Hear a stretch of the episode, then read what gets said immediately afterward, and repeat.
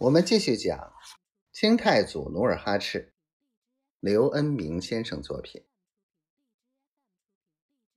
童养性回到辽阳，把梨花闲居沈阳城郊，被代善抓获，以及殴打问斩，一一做了回禀。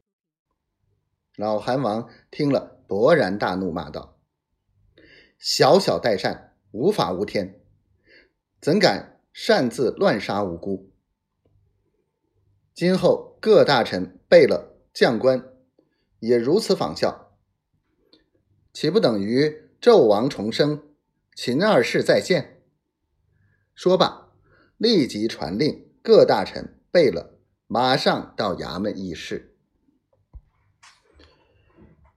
诸王众贝勒到齐，老韩王立即将代善私自设牢、滥杀无辜的事向众人做了陈述，然后训诫道：“自古明君凡料理国事，皆利于民；凡断民案，求其公正。韩用重臣，就是要为民着想，顺乎民心。”扬善弃恶，大贝勒留守沈阳，与韩所想背道而驰，于天理难容。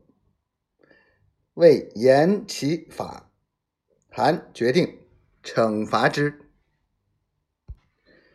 经各大臣商议，对代善立即裁决：一、没收在沈阳城战中所赐的一切俘获品；二、半年不许带兵。平日，努尔哈赤十分赏识代善，器重他刚毅勇敢。